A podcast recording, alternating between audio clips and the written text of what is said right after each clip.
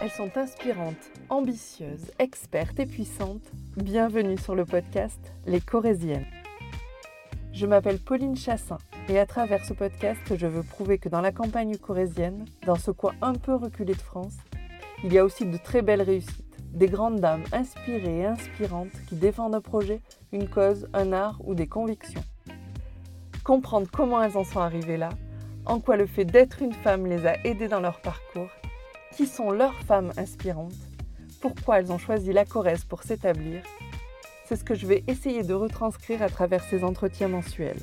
Je vous invite donc à suivre mes conversations avec ces Corésiennes influentes en vous abonnant au podcast. Je vous souhaite une bonne écoute et vous dis à bientôt dans un nouvel épisode des Corésiennes. Aujourd'hui, j'ai le plaisir d'inviter une grande Corésienne, grande par son agilité, grande par son humour, je me souviens de nombreux fous rires ensemble, grande par son professionnalisme, par sa ténacité et son ambition. Je reçois Sylvie Alvinery-Bousquet, la directrice de l'INISUP, le centre de formation et de compétences de la CCI de la Corrèze. Une Corrézienne curieuse, engagée et attachée à son territoire. Bonjour Sylvie. Eh bien, bonjour Pauline. Je te remercie beaucoup d'avoir euh, accepté l'invitation sur les Corésiennes. Eh bien, écoute, avec grand, grand plaisir. Je trouve cette initiative tellement euh, sympa que vraiment, euh, c'est moi qui apprécie, que tu aies pensé à moi pour participer à cette aventure. L'objectif de, des Corésiennes, c'est effectivement de, faire ton portrait, de faire ton portrait ben, d'une femme dans, en 2021 qui a une vraie carrière professionnelle et puis qui est aussi très très engagé. Je sais qu'il y a des grandes causes qui te tiennent à cœur. Je sais que ton territoire te tient énormément à cœur aussi. Donc voilà, on va rentrer dans le vif du sujet pour que nos auditeurs te connaissent euh, mieux. Dans quel milieu tu as grandi? Raconte-nous un petit peu. Alors moi j'ai grandi dans, dans, un milieu, euh, je dirais, de, de travail, où le, la valeur travail était très importante, puisque euh, j'ai eu des parents commerçants, donc euh, voilà, qui étaient des petits commerçants, enfin petits commerçants qui géraient une station-service. Mais tu vois, à l'époque où les stations-service étaient encore de vrais commerces de proximité, où il y avait le sens du service, où on gonflait les pneus, où on faisait les pare-brises, ce qui fait que j'ai eu la chance, dès l'âge de 11 ans, de commencer à travailler avec mes parents, parce que j'adorais ça, quoi. J'aimais ça, j'aimais le contact et tout. Donc voilà, j'ai vraiment eu cette chance. Je suis issue d'un milieu, je dirais, modeste, hein, puisque de par euh, mon père, euh, je suis euh, issue d'une famille, je le dis souvent, hein, moi je suis d'une famille de paysans, donc du côté de papa, et puis du côté de maman, une famille d'artisans, mais milieu ouvrier. Donc voilà, on a toujours eu ce, sens du travail, et pour moi c'est toujours excessivement important, et c'est ce que j'ai dit aussi ça a été certainement un des, la construction de ma vie professionnelle et personnelle, euh, surtout quand on a des enfants après, mmh. euh, qui est de dire que voilà, euh, eh bien c'est par le travail aussi qu'on a, la valeur travail pour moi est quelque chose d'important et c'est comme ça qu'on arrive parce que j'ai baigné effectivement dans cet écosystème avec ben, tous les bons moments qu'on a pu vivre et puis des moments très très difficiles, des, une période où mes parents ont eu de gros gros soucis sur le plan professionnel, où euh, moi j'ai su euh, effectivement ce que c'était de ne pas manger certaines choses pendant un an, de la viande, des choses comme ça. Voilà, donc des petits points de détail. Je ne vais pas plus loin, c'est une vie, euh, c'était avant, mais voilà, donc aujourd'hui pour moi ça c'est très important. Qui était la petite Sylvie? Ah, la petite Sylvie était quelqu'un de curieux excessivement curieux, très, très hyperactive, je le pense. Alors, je crois que, tu vois, à l'époque, on ne parlait pas d'hyperactivité, parce qu'en plus, ça peut faire peur, et encore aujourd'hui. Hein. Mais euh, j'ai toujours été euh, curieuse de tout, c'est-à-dire j'arrêtais rarement. Mmh euh, je, pense que effectivement, très tôt, très tôt, je, me suis intéressée à des choses très probablement qui n'étaient pas tout à fait pour des enfants de mon âge, mais, mais moi, tout m'intéressait. Et, et, je crois qu'aujourd'hui, à, à 59 ans, j'ai toujours cette capacité de dire, je suis capable de m'émerveiller devant des choses. Je peux être très dur par rapport à des, à des situations. On aura peut-être l'occasion d'en parler. Puis d'un autre côté, avoir l'alarme qui arrive sur une situation complètement improvisée, que j'attends pas, une image ou une émission de télévision. Et bien sûr, l'humain dans, ça, c'est très important, puisque effectivement, euh, c'est le contact aux autres hein, voilà, qui est aussi important. Alors, je pense que j'étais une coquine. tu, non, mais tu vois, je crois qu'il faut être. Je, pense, ça me fait rire parce que euh, je, vois aujourd'hui mon fils qui, des fois, je me dis, oh, mais je dis rien. Enfin, si je dis, parce qu'en fin de compte, c'est mon fils. Et entre mère et fils, c'est souvent. On se frite, comme on dit euh, aujourd'hui. Mais, mais des fois, je, me retrouve en lui dans, ses- Totalement. dans les postures, dans, dans la façon de, de voir. Alors, j'espère qu'il n'écoutera pas trop parce qu'on ne sait jamais. Oh, Mais il le sait, il le sait. Et puis il est en âge maintenant de prendre Oui. recul par rapport à ça. Un grand respect, tu vois, de la curiosité, mais je crois vraiment un, un grand respect pour, euh, pour mes parents, pour ma famille. À quoi tu t'intéressais euh, Une passion euh, J'ai toujours aimé euh, effectivement tout ce qui était la lecture, tout ce qui était aussi la, presse. Tu vois, j'a- j'adorais ça. Juste à côté de, de la station de mes parents, il y avait un, bureau de tabac, un buraliste et puis un marchand de journaux. Donc, ben voilà, c'était cette curiosité, je crois, assez rapidement. Et puis, j'ai toujours été très tôt une passionnée de théâtre. D'accord. Donc je crois Ah. que j'en ai fait, euh, j'en ai fait euh, aussi, ça m'a aidé très probablement. Euh, Aujourd'hui, tu sais, souvent, on me dit, je- même mon équipe, et on me l'a toujours dit, mais tu prends la parole en public, t'as pas de notes, t'as rien du tout, alors que je prépare tout, hein, qu'on Oui. soit clair, et tout est préparé. Mais effectivement, j'ai cette, peut-être cette aisance, Mhm. mais parce que je pense que ce que j'ai fait en théâtre m'a aidé. Bien probablement, sûr. Probablement. ouais, tout à Tu fait. vois? À quoi tu rêvais quand tu étais petite? Je, je rêvais de, de voyager. Je, rêvais de voyager. Et, ça, c'est quelque chose qui m'a, euh, qui a toujours été constant aussi. Je me suis occupée d'export, d'international à un moment donné dans ma carrière professionnelle, de petit export, hein, pas de grand export. J'ai toujours aimé voyager. J'ai fait pas mal de voyages. Et, et quand j'ai connu mon, mon mari, je, l'ai embarqué aussi là-dessus. On a toujours fait des, voilà. Mais euh, je crois que c'est ça. Mais j'avais envie de, de, voyager, de travailler, d'aller voir d'autres cultures. Mais, mais je crois que c'est cohérent par rapport à mon, à mon, mon, mon état d'esprit, ma curiosité. Coup, petit à petit, à l'adolescence, à l'orientation, euh, formation, eh bien, ça s'est traduit par le fait que je me disais, ben voilà, je vais, euh, je vais faire une carrière dans les consulats. Ça, c'était mon, c'était vraiment mon envie et c'est la raison pour laquelle, après le bac, j'ai intégré Sciences Po. D'accord. Mais euh, que je n'ai pas continué pour euh, des raisons euh, personnelles. Mais je regrette pas du tout. hein. Après, j'ai fait autre chose. Hein. C'est pas, c'est pas le problème. J'ai fait autre chose. Mais euh, voilà, je crois que c'était ça. Mais, mais c'était, euh, en fin de compte, la motivation était identique, Pauline. Oui. C'est-à-dire cette curiosité d'aller rencontrer. Moi, ça me suffisait pas, quoi. Ça me suffisait pas de regarder la télé. Quelle étudiante étais-tu? Ah, j'étais une étudiante, euh, j'étais sérieuse. Enfin, je veux Ouais. dire, j'étais.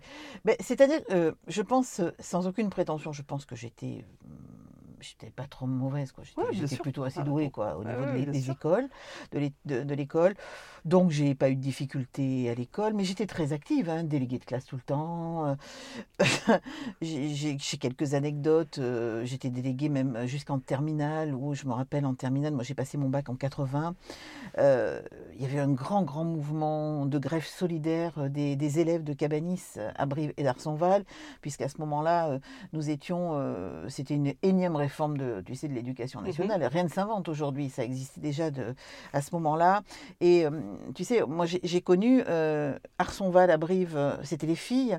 Blouse rose, blouse bleue jusqu'en troisième au collège. hein. Voilà, moi j'ai connu cette période-là quand même dans les années voilà, 60, euh, avant les années 80.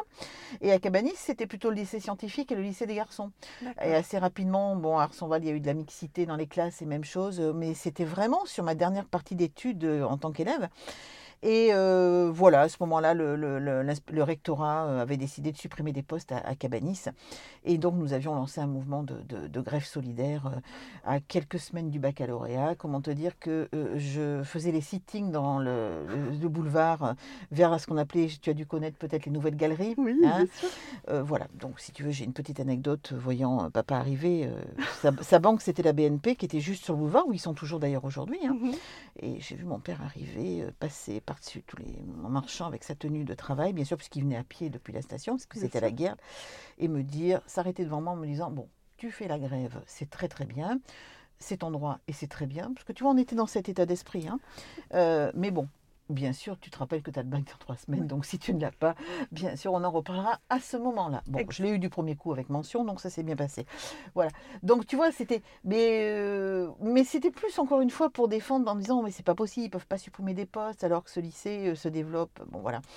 Donc voilà, j'étais comme ça, j'étais plutôt une bonne élève, j'avais plutôt de, de bonnes appréciations. Je, voilà, je, je défendais, euh, ouais, je défendais mes, mes opinions, oui, je défendais mes opinions et je défendais mes équipes, enfin, tu vois, mes équipes, c'est un peu une déformation.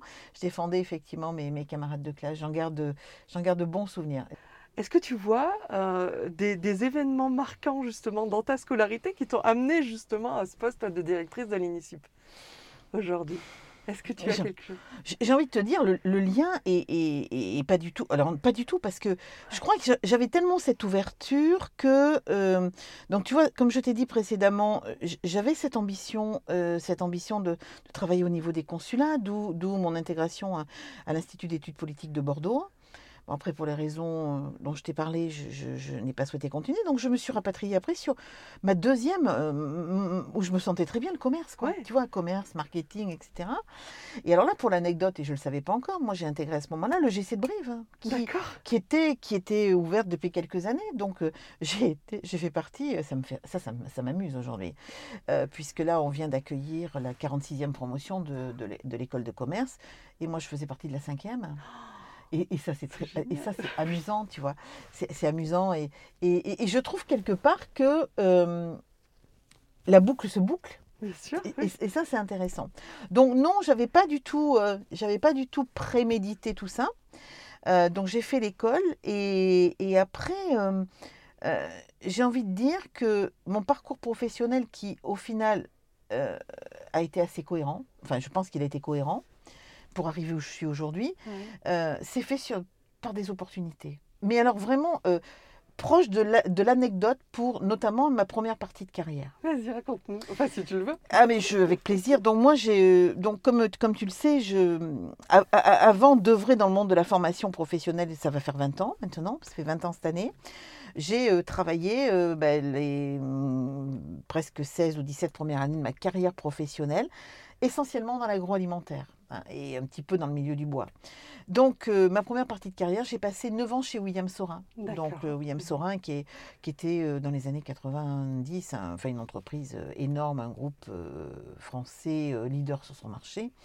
Et alors là, effectivement, moi, j'avais candidaté à ce poste parce que, effectivement, j'avais vu dans la PQR locale une annonce comme quoi, à l'époque, le groupe Le Sieur recruter des euh, commerciaux sur le secteur de la Corrèze, du Cantal et de la Haute-Vienne. Voilà, ils avaient fait des annonces. Et c'était le groupe Le Sieur parce que William Sorin appartenait au groupe Le Sieur à ce moment-là. Très bien. J'étais encore à l'école. Donc j'ai demandé l'autorisation de, monter passer les entretiens à Boulogne-Billancourt. C'était à, à Boulogne-Billancourt. Et euh, ben voilà, j'ai pris euh, mon petit train de nuit pour me retrouver je te raconte pas l'inquiétude de mes, parents. À ce moment-là, j'ai pris le train de nuit. Mais c'était moi, ça. Hein. T'avais quel âge? T'avais 18 ans? J'avais. Euh, non, j'avais un petit peu plus puisque j'étais en dernière année de l'école. Donc j'avais euh, j'avais 21, euh, 21 ans. Quoi. Ouais, jeune. Oui, j'étais encore jeune. Oui. Et, et donc, j'ai pris mon train de nuit. Je suis arrivée là-haut. Et puis, voilà, c'était le recrutement. Alors là, j'ai débarqué dans un monde que, que je ne connaissais pas. Nous étions 500. Donc tu vois, c'était euh, c'était les années 80, le début des années 80, où en fin de compte, c'était les recrutements en mode américain. On te mettait dans des amphis. Il y avait énormément, énormément de postes à pourvoir. Donc, euh, euh, pléthore. Alors là, il n'y avait plus de problème de sourcing. Aujourd'hui, aujourd'hui mon métier, c'est de travailler sur les problématiques de recrutement des entreprises dans toutes leurs composantes. Mais pas une partie de mon métier. Là, à ce moment-là, il n'y avait ni difficulté de poste et ni difficulté de sourcing parce que nous étions des générations. Bon. Et on s'est retrouvés. Donc, tu vois, c'était vraiment les méthodes voilà, on vous présente, euh, vous, alors maintenant que vous connaissez les postes, alors c'est pas pour le SIR, c'est pour William Sorin, de nos filiales, clac, clac, clac, on s'est retrouvés. Donc petit à petit, petit à petit, on s'est retrouvés toute la journée. Euh, avec des groupes qui s'amenuisaient de plus en plus. Hein.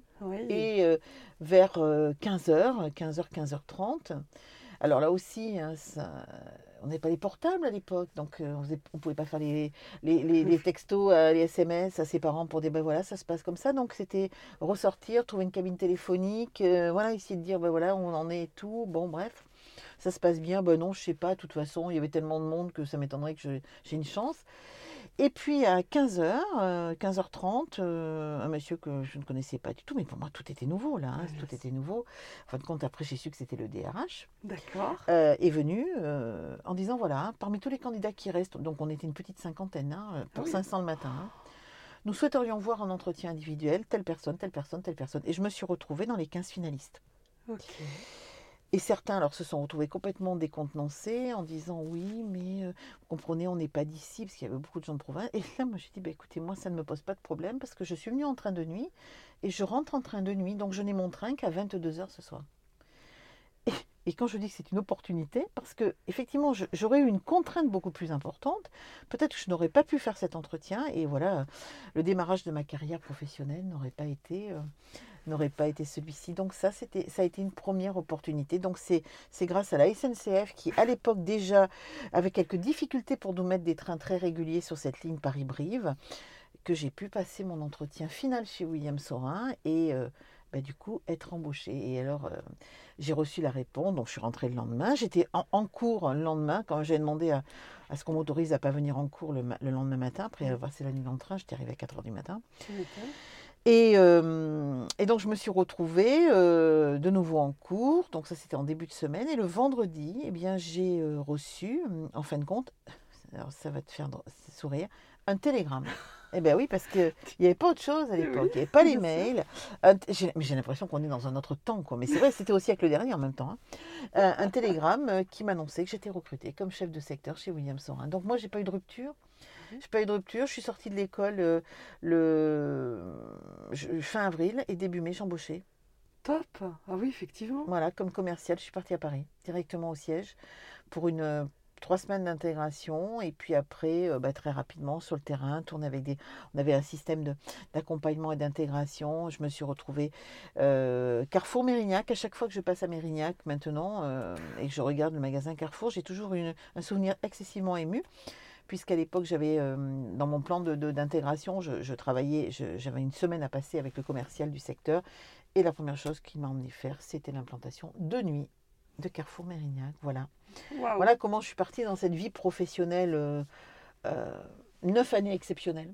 Neuf années exceptionnelles où j'ai pu, euh, j'ai eu la chance de progresser, hein, puisque j'ai commencé chef de secteur ici sur le territoire, Corrèze, euh, exactement ce qui était prévu, Corrèze, euh, Haute-Vienne, Cantal. Bon, très rapidement, il y a eu des restructurations, parce qu'à à ce moment-là, euh, si tu veux, c'était euh, la période où les entreprises avaient beaucoup de multicartes Oui, dans leur, voilà, Oui, et donc ils structuraient petit à petit leur force de vente. Et, et- et il y avait une particularité, c'est que j'ai fait partie, donc je suis rentrée chez William Sorin en 1983, et nous étions les premières femmes dans la, dans, dans- dans- commerciales dans l'agro. Il y en avait très très peu. Il y en avait très très peu. C'était le début. Aujourd'hui, on parle de mixité, mais à l'époque, c'était même pas de la mixité. On nous comptait, euh, voilà. Euh, donc, euh, ben, j'ai eu cette chance. Après, j'ai pu prendre un secteur plus important. Et attends, attends, attends. Est-ce que.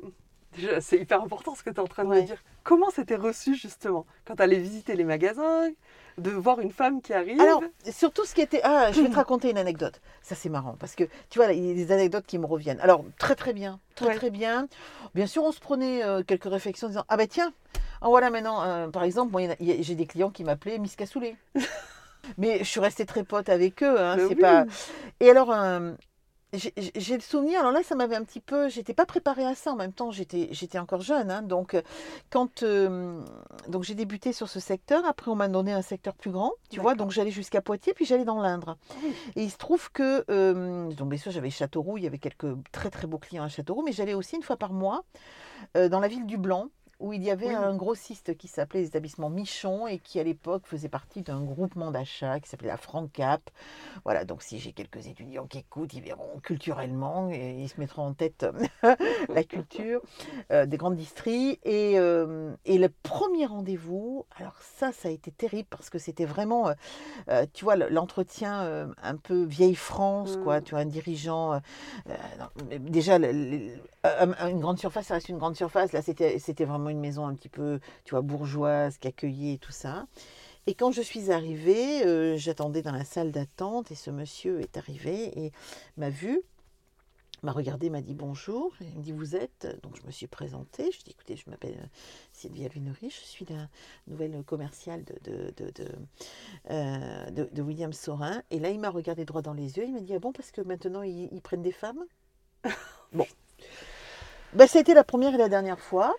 Bon. Euh, je l'ai regardé, c'était un monsieur qui était vraiment euh, déjà plus proche de la retraite, tu vois. Et je me suis dit, écoutez, monsieur. là, je me suis sentie un petit peu, je n'étais pas préparée, tu vois. Oui, bien sûr. Et euh, puis après, très rapidement, je dis, écoutez, monsieur, euh, euh, oui, sûrement, si je suis là, c'est que l'entreprise me fait confiance. Je n'ai pas eu encore le plaisir de travailler avec vous, ce qui était très, très habitué au commercial multicarte qui, avait des- qui était sur le Bien secteur sûr, avant, oui. ce qui est normal. hein. Mais j'ai dit, écoutez, à nous de, débuter ensemble une, relation professionnelle et si vous jugerez effectivement si je suis digne de ce poste. Été terminé. Après, on a eu des relations excessivement euh, directes, euh, loyales, cordiales. Et, c'est quelqu'un qui m'avait très très étonnée parce que au final, comme quoi les, mauvais démarrages peuvent faire de très beaux atterrissages. C'est euh, une, très bonne chose.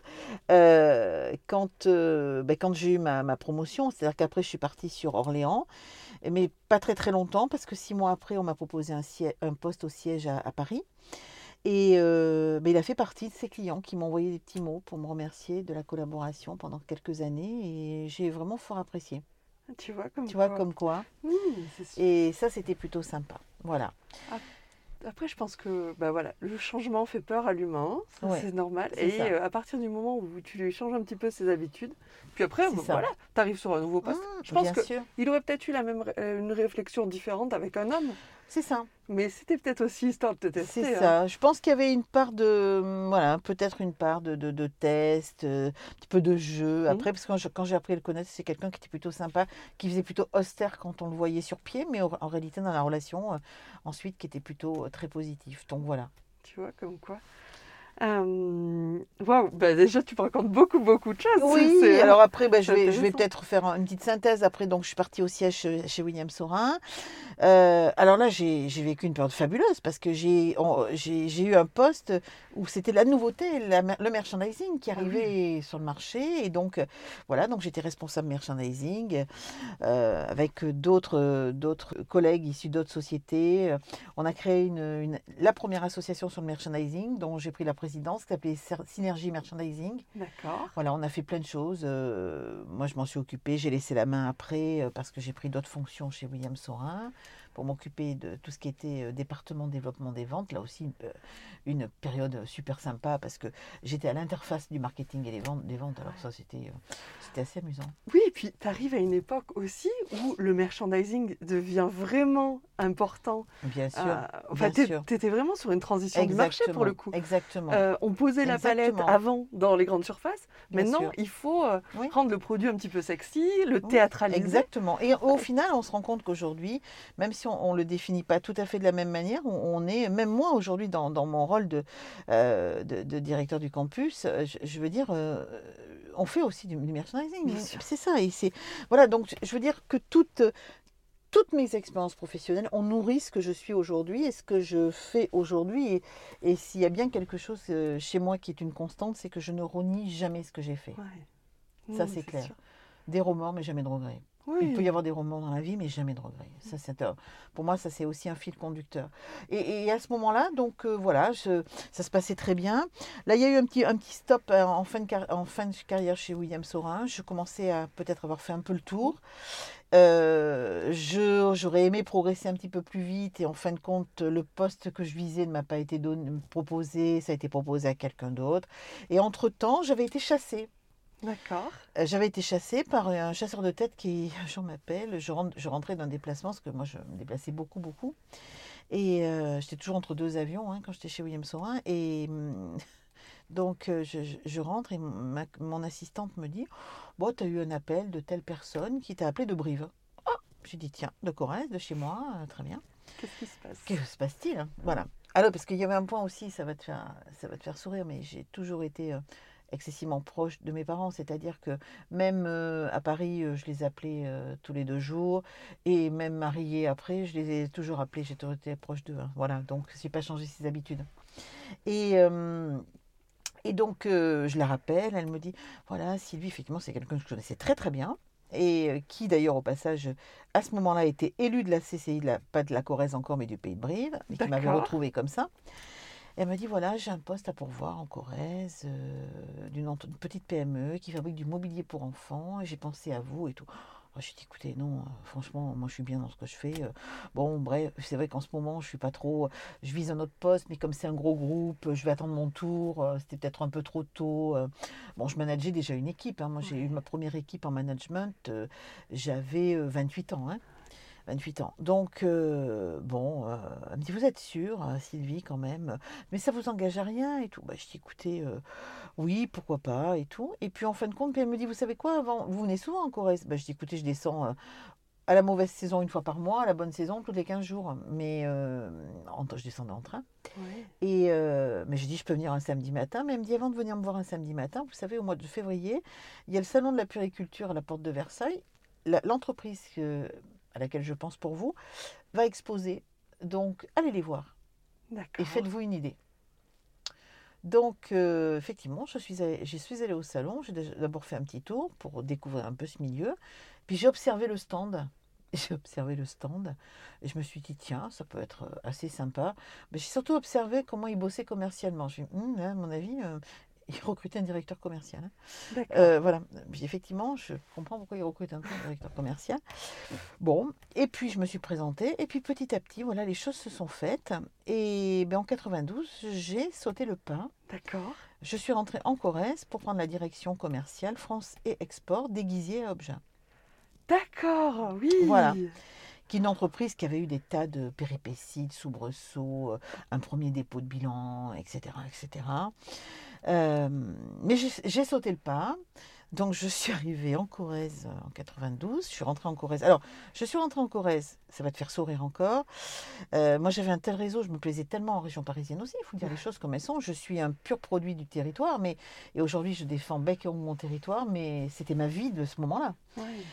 Et euh, j'avais gardé mon appartement à Paris. C'est-à-dire que je redescendais la semaine et je remontais les week-ends. Je le faisais en sens inverse.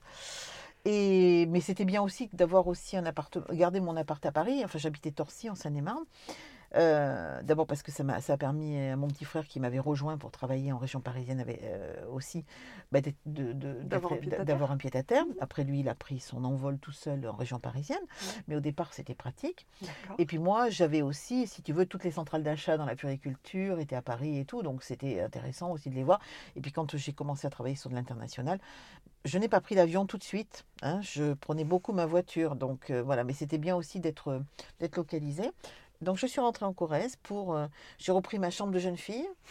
Et puis je, je suis arrivée, je me suis garée un lundi matin sur le parking déguisé à. Et j'ai commencé à chercher mon bureau, un ordinateur et tout ça, mais tout ça, ça n'existait pas dans l'entreprise. Ah, je me suis dit là, ça va être quand même un grand changement.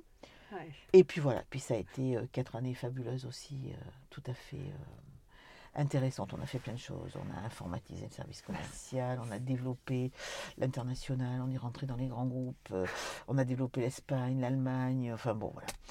Super. Super, et j'avais repris des contacts, euh, euh, j'avais repris des contacts, et ça n'a pas été facile, hein, je te dis super aujourd'hui, mais parce que j'ai l'enthousiasme de, de, de l'après, quoi. Oui, bien À ce moment-là, il a fallu se battre. Il a... Alors là, Ouais, je peux dire que être une femme dans ce milieu-là, c'était pas terrible. Euh, Surtout que en production, il me disait toujours qu'il n'y avait jamais aucun problème de qualité. Donc autant te dire que quand je rentrais d'une semaine de tournée en Espagne ou ailleurs, et que je descendais avec la voiture jusque sur l'usine et que j'ouvrais le coffre parce que je leur ramenais les pièces de bois, Ouais, c'était pas la même. Mais ça, c'est pour l'anecdote. Et donc voilà. Et j'ai rencontré mon mari là-bas. D'accord. Voilà. Et du coup, euh, bah, du coup, euh, j'ai été rechassée après. Pour, euh, ouais, mais, ouais, mais tu vois, quand je, quand je raconte l'histoire, c'est assez étonnant parce que j'ai été rechassée et j'ai quitté Aiguisier. Euh, d'abord parce que d'abord parce que nous y étions euh, tous les deux tous les deux et donc c'était aussi un moyen chacun de prendre un peu de, de distance par rapport à ça puisqu'on avait décidé de franchir le pas d'une de se marier et autres. Et euh, et donc je suis rentrée chez Bizac chez Rougier Bizac puisque international puisque c'était à l'époque effectivement où le, le groupe se constituait. Et donc voilà j'ai passé trois ans dans le foie gras j'ai quitté Rougier Bizac en 99. On m'a incité à partir, il faut aussi dire la vérité. C'était, je suis partie en rupture conventionnelle Ouais. euh, parce que le groupe avait été racheté. euh, il y avait des restructurations. Ils sont dans l'année 99. Ils ont fait partir je ne sais pas combien de cadres par rapport à ça. On avait proposé une stratégie qu'ils n'ont pas retenue. Et un an après, ben, cette stratégie, euh, on n'était plus là, mais ça s'est mis en place quand même, puisqu'ils ont été rachetés par Euralis. Et, voilà. et on connaît l'histoire derrière. Euh, donc, euh, mais aussi une période très sympa, parce que là, j'ai découvert euh, une autre phase de la négociation. D'abord, j'ai découvert un marché très saisonnier. Le foie gras, c'est Oui. excessivement saisonnier, ce que j'avais pas connu ni chez William Sorin, ni chez Aiguisier. Et puis j'ai vécu une expérience qui n'était pas bah, celle dont on rêve quand on est directeur des ventes, hein, mais bah, j'ai dû gérer bah, le, ma cote part du plan social Ah au moment, voilà, donc des parts commerciaux et autres. Bon, voilà. C'est ça qui est intéressant. Tu as bah, géré les, euh, euh, le développement d'entreprise. Oui, mais la voit- difficulté aussi. La Mais voilà. difficulté aussi. Et ce côté-là, Et, ce côté-là, euh, tu vois, c'est vraiment, euh, tu, tu peux dire, le- une première partie de carrière où ça m'a permis de, de- de- de grimper les échelons dans un groupe excessivement structuré. bon, tu vois, Et d'engranger de la compétence. et d'engranger de la compétence. Et aujourd'hui, ça, c'est important, tu Oui. vois. Parce qu'aujourd'hui, on parle beaucoup de compétences et c'est bien. Et on n'en parlait pas suffisamment. On ne le voyait pas. On disait, ouais, d'être dans un grand groupe, c'est vachement bien sur, pour- sur un CV. Non, mais c'était autre chose. Parce qu'aujourd'hui, je me dis que c'est. C'est ma première partie de carrière qui a été déterminante pour tout ce que j'ai fait après, Mm. y compris dans le volet ressources humaines quand il a fallu euh, bah, gérer ces, ces problématiques sociales. Et ça, c'est pas. Ce sont des moments difficiles, hein, ce sont vraiment des moments difficiles. Là, j'ai eu des moments très compliqués. Euh, en plus, euh, j'étais enceinte de, de mon fils. Ouais. Donc, bon, voilà, tu des quelques souvenirs d'entretien préalable, euh, enceinte, avec l'avocat à côté de moi pour gérer le truc. Bon, voilà. Donc, euh, départ euh, 99, et là, je me suis dit, euh, j'avais deux solutions. Euh, soit je pouvais rester tranquille sans rien faire, entre, entre guillemets, hein. Ouais. trois ans à peu près, tu vois, Ouais. c'était ça. Voilà. Sinon, je me suis dit, moi, je ne peux pas travailler comme ça. Donc, j'ai eu des projets de création d'entreprise. On est venu me, me proposer des choses. J'ai travaillé sur plein de petites choses. Et je suis arrivée sur la CCI par hasard.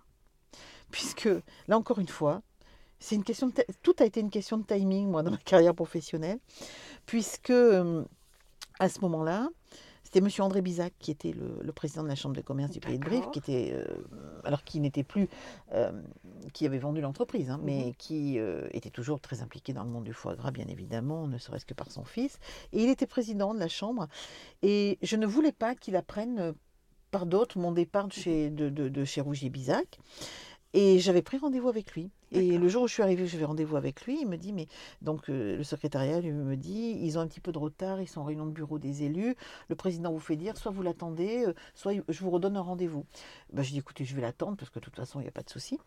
Et je suis descendue ici, dans cet au rez-de-chaussée, tu vois, dans ce très bel espace que toi tu connais. Avant, c'était le centre de formation pour rencontrer euh, ben, la directrice de l'EGC et pour pa- papoter avec elle, parce qu'en fin de compte, c'était simplement pour lui dire, ben voilà, je suis dans les locaux, donc je n'allais pas venir. D'autant que moi, j'avais fait appel à l'époque, quand j'étais à Obgin, j'avais fait appel au centre de formation de la CCI pour euh, apprendre l'espagnol avec ma collaboratrice, parce que j'avais une Ouais. collaboratrice à l'international à Obgin qui était euh, franco-allemande. Et moi, j'avais fait aussi allemand à l'école. Donc, du coup, euh, pour aller bosser en Espagne, il valait mieux qu'on apprenne un tout petit peu l'espagnol. Donc, on était venu ici au Centre d'études des langues apprendre l'espagnol. Et tout était au rez-de-chaussée. D'accord. Et du coup, je suis venue papoter avec elle. Elle me dit Oh là là, mais qu'est-ce que vous faites là, Sylvie et tout On est contente de vous voir. Euh, voilà, il y avait déjà euh, deux collaboratrices qui sont aujourd'hui dans mon équipe à Inisup. tu vois, la boucle se bouclait là. Et, euh, et donc, euh, ben, je leur ai expliqué la situation. Moi, je n'ai jamais caché ma situation, mon départ chez Rougier. hein. je veux dire, il ne faut pas avoir honte d'un départ négocié. Il ne faut pas avoir honte. euh, je suis restée à l'époque à la NPE pendant un an et j'ai jamais autant, enfin, j'ai toujours beaucoup travaillé, j'ai jamais autant travaillé que cette année-là. Non, mais c'est Non, vrai, mais tu donnais je n'ai jamais autant travaillé que cette année-là. J'ai eu une mission pour une entreprise de Brive. J'ai des tas de missions qui m'ont été confiées. Et elle me dit, euh, donc j'étais avec Claire à l'époque, la, la- directrice de l'école, elle me dit euh, Oh Sylvie, si j'osais, je vous demanderais bien quelque chose. Je dis Dites-moi toujours. Donc nous étions, pour te resituer un petit peu, euh, les, les- les- les- on était en janvier 2099. Et là, euh, le gouvernement de l'époque venait de mettre en place une des premières réformes de l'apprentissage, sur l'apprentissage. Et il fallait euh, tous les organismes qui faisaient de l'apprentissage, ce qui était déjà le cas, alors pas du tout ce qu'on fait maintenant à Unisup, hein, c'était le début hein, de l'apprentissage à, à la CCI, euh, il fallait euh, faire de grosses, grosses campagnes de communication et organiser une semaine de l'apprentissage en mars 99, avec des tables rondes, avec euh, des, des- des rendez-vous, avec de, la- de montrer un petit peu ce des journées portes ouvertes et autres. Elle me dit, mais on est un petit peu court et tout, on aurait bien besoin. Est-ce qu'éventuellement, ça vous intéresserait de venir nous aider pour faire ça pendant une semaine? Oh ben, J'ai dit, pourquoi pas? Alors moi, j'avais d'autres trucs, hein, je bossais sur des projets et autres. Et, euh, Mais j'ai dit pourquoi pas, et, là, ça va l'anecdote va te faire sourire. Elle me dit par contre, on ne pourra pas vous payer. Oh, j'ai dit bon, ça devrait aller, je peux bien faire ça, rendre ça quand même à, à, l'école où j'ai été pendant quelques années. Et donc, voilà comment ça s'est fait. Euh, alors, j'étais pas une inconnue pour la chambre de commerce parce que j'avais été déléguée consulaire il y avait un statut de délégué consulaire à une époque, c'était pas élu, c'était délégué consulaire sur les territoires. Donc quand j'étais rentrée à euh, travailler en Corrèze à Obja, on avait fait appel à moi pour être euh, délégué consulaire sur le canton d'Obja Ayen. Mhm. Donc ça c'était assez sympa aussi. Donc du coup je venais aux assemblées générales. déjà tu, un vois, j'avais un pied dans la machine. Mhm. Euh, avec Aiguisier, on faisait partie du club export à l'époque de la CCI. Donc voilà, donc moi je baignais déjà dans cet écosystème. mais en tant qu'entreprise. Au final, voilà, et puis en plus, j'avais gagné un prix, on m'avait, il m'avait envoyé emmené en Angleterre sur une délégation, enfin bon, bref, des tas d'anecdotes, on pourrait en parler des, heures entières, mais c'était vachement sympa. Et, euh, et voilà comment j'ai mis le pied dans le monde de la formation. Et au début, j'étais simplement intervenante. J'ai commencé à intervenir en formation continue pour, euh, sur de la négo commerciale, du marketing, du management commercial. Et petit à petit, euh, on m'a proposé de prendre euh, sur un mi-temps toute la filière commerciale par alternance qui s'appelait l'Institut des forces de vente, qui aujourd'hui est Négoventis, tu vois, à Inisup. Et puis, fin 2000, donc changement de élection consulaire, changement de mandature, une personne qui était pressentie pour prendre la direction générale qui, euh, du coup, n'a pas, pas pris, euh, n'a pas été nommée. Et du coup, cette personne qui s'occupait de la formation décide de partir. Mhm. Et c'est là qu'on m'a proposé de prendre la direction de la formation à l'époque. Et j'ai dit non au premier ah. coup. Ah oui, mais oui. Le président de l'époque et l'élu en charge, je leur ai dit non. Avant, alors ça les a un peu. Après, je me suis dit, mais peut-être qu'on refuse pas des choses comme ça. Mais c'est-à-dire que j'ai dit non parce que je, je ça me plaisait beaucoup de, faire ce que je faisais, tu vois, d'animer toute cette filière euh, commerciale par alternance, de continuer à faire de la formation continue, de continuer à réfléchir aussi, euh, parce que en fin de compte, j'étais euh, j'étais embarquée un peu sur un peu embarquée parce que j'étais embarquée parce que je le voulais bien, hein, comme toujours. Hein. Moi, je me fais embarquer parce que je le veux bien. Si je le veux pas, on m'embarque pas. Hein. Oui, on est d'accord. on est d'accord. Mais parce que on, était, tu sais, à l'approche de l'an 2000. Ça me fait penser à la comédie musicale. Euh, et tout le monde parlait de ce fameux bug qui n'a jamais eu lieu. Mais j'avais été euh, sollicitée par euh, quelques chefs, un groupe de chefs d'entreprise qui, était, qui travaillaient sur du capital risque et qui voulaient monter une entreprise de cryptage de données. Ok. Voilà. Enfin, par rapport, et, et moi j'avais dit banco. Et on aurait été deux associés avec donc vraiment, euh, c'était sans risque pour nous puisqu'on était soutenus. Donc moi plutôt sur la partie commerciale, développement, marketing et lui sur la partie technique pour vendre. Heureusement qu'on l'a pas fait parce que du coup il n'y a pas eu de bug. Mais c'est à ce moment-là que euh, on était aux prémices du digital au final. Hein, euh, voilà, tous ceux qui avaient commencé à réfléchir et ben, mon co-partenaire potentiel qui était lui plutôt un ingé, voilà, il a, il s'est retiré parce que je pense que ça lui a fait peur. Bon voilà. Donc, et donc j'avais tous ces projets et à ce moment-là, j'ai proposé au, président qui avait changé, hein, je lui ai dit, bah, écoutez, voilà ce que je vous propose. Euh, pendant quatre mois, donc de janvier en gros, sur un quadrimestre, je veux bien prendre par intérim cette direction pour voir un petit peu, pour comprendre, pour voir ce que ce qu'on peut faire, ce que je peux faire, ce que je peux apporter. Donc, euh, euh, vous me faites pas, vous me salariez pas, vous me, vous me rémunérez comme si je faisais des interventions en formation continue. Et donc, moi, je vous dis, et je, vous ferai une proposition si je sens les choses. Et effectivement, quatre mois après, on s'est revus, je leur ai fait une proposition, je leur ai dit écoutez, voilà, ça je prends, ça je prends pas, ça ça, ça m'intéresse, ça je pense qu'il faut se centrer. Parce qu'en fin de compte, cette direction couvrait aussi des services un peu support et qui n'étaient pas centrés. Je dis moi, il faut me donner par contre carte blanche sur euh, le développement et autres. Et voilà comment j'ai pris la direction formation de la CCI du Pays de Brive à l'époque et de la Corrèze quelques années plus tard, quand on a fusionné. Et on a commencé ici, on a commencé à 7. On a commencé à 7 personnes. Euh, le noyau dur est toujours là. Hein. Le noyau dur fait toujours partie de l'équipe.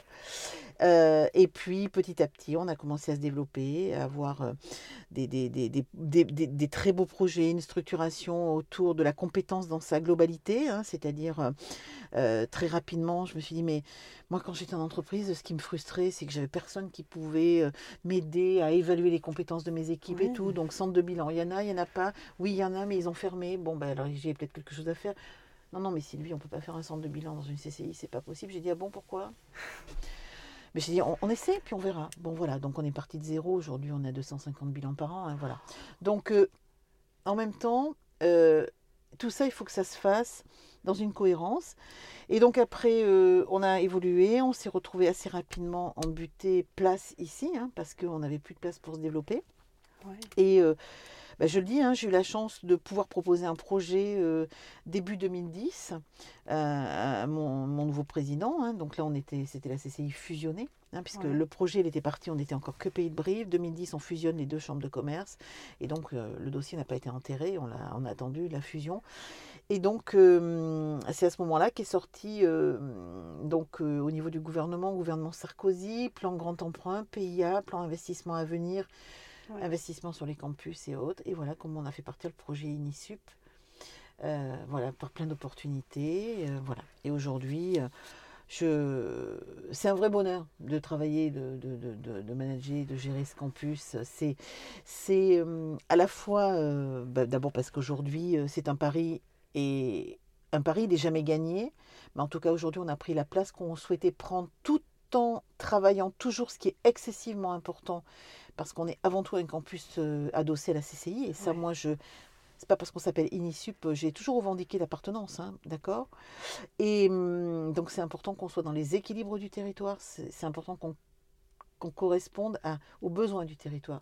D'ailleurs, moi, quand je suis arrivée à la direction de la formation, la première chose que j'ai fait au bout de six mois, c'est que j'ai fermé une formation, tu vois, parce que euh, Il n'y avait pas de besoin. il n'y avait pas de besoin, Ah, voilà. il fallait. On a fait l'analyse, bien sûr, c'était pas de. Voilà. En plus, c'était assez facile pour moi parce que c'était une formation euh, en lien avec l'agroalimentaire. hein. donc voilà. Donc là, là, pour le coup, j'avais un peu de connaissances sur les besoins euh, des entreprises, Euh, même si ça a évolué, bien évidemment. Et donc. et donc voilà, on est parti sur ce projet et, et aujourd'hui, c'est une belle machine. C'est Ouais. une très très belle machine avec encore du développement, avec ses trois pôles de compétences, avec une équipe de collaborateurs. euh, Moi, j'ai une compétence énorme dans cette équipe. Énorme. Raconte-moi un petit peu. Missions aujourd'hui de l'Inisup, Alors, c'est quoi? Inisup, c'est- c'est trois, trois grands pôles d'activité. Euh, c'est l'enseignement supérieur, l'alternance, hein, donc avec cette école de commerce qui est toujours là, 46e promotion, cette EGC, c'est notre, c'est notre euh, colonne vertébrale, c'est Ouais. notre colonne vertébrale, avec euh, un vrai succès l'an dernier, puisque euh, on a représenté notre dossier, on a présenté notre dossier au, au ministère de l'enseignement supérieur et de la recherche, et on a obtenu un visa pour 5 ans, le maximum pour, pour- nous, à Brive-la-Gaillarde, face à des écoles, face à des écoles euh, dans des métropoles et autres, sur des bachelors équivalents qui ont eu 2 ans, 3 ans, 4 ans.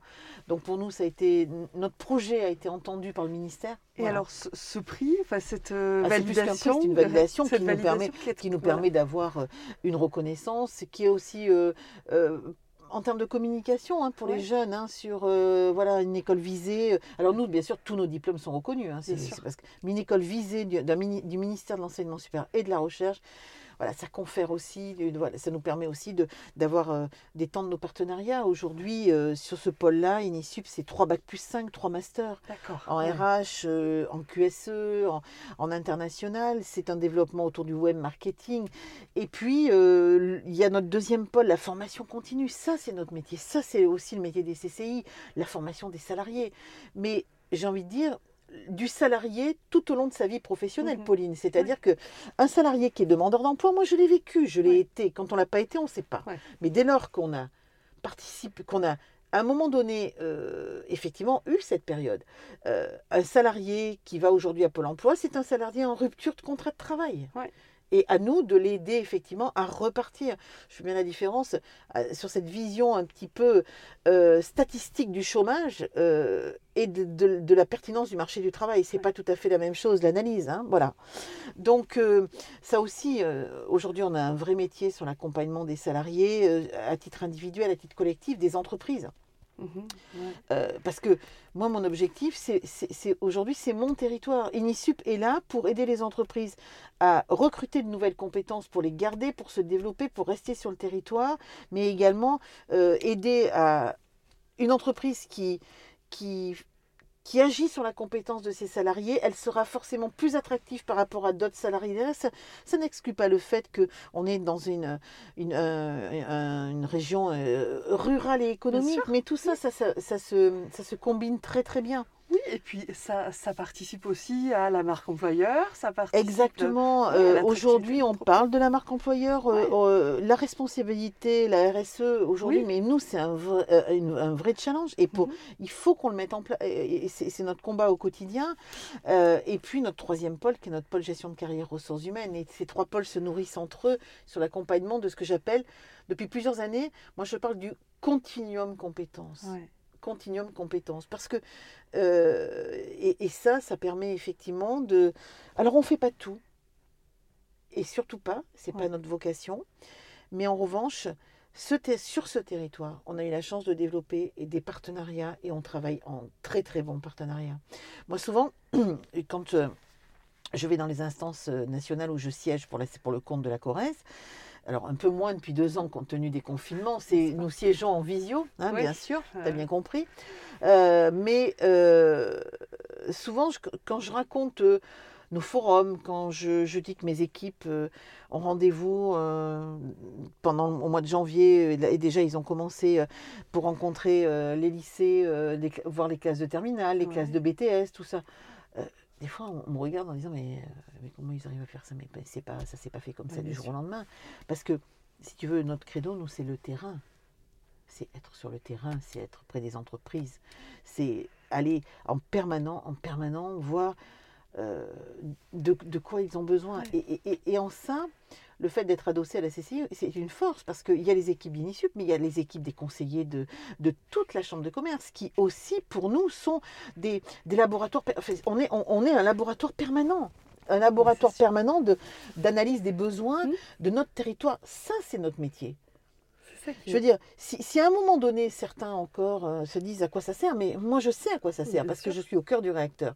Et dès lors que, je dis souvent euh, à des entreprises qui, qui peuvent se poser des questions, ben, j'ai dit, vous savez quoi, je vais vous donner quelques références, et puis ceux qui travaillent avec nous, ben, eux, ils savent pourquoi.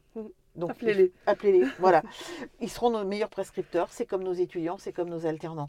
Voilà, donc c'est vraiment euh, être... euh, pour moi, Unisub, c'est ça.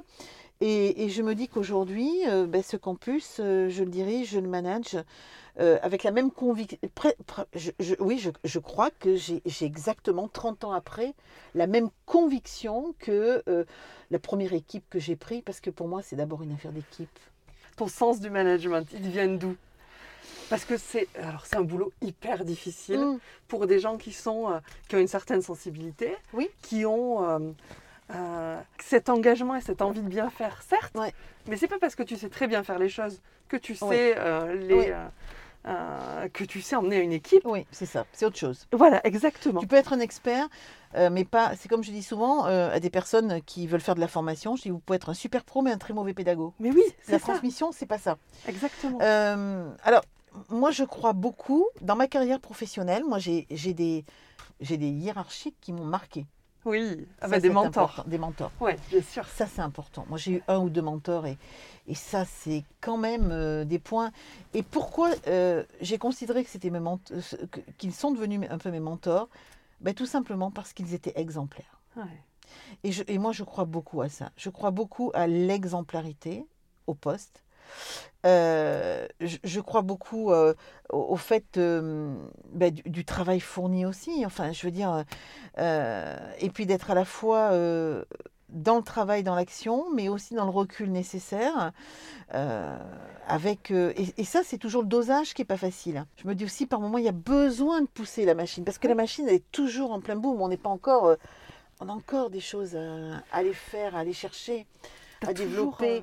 Et moi, j'essaie aujourd'hui de, de continuer à apporter, euh, de continuer à apporter euh, ben, mon expérience et surtout euh, ma relation au réseau, ouais. ma connaissance du monde de l'entreprise incontestablement et du territoire.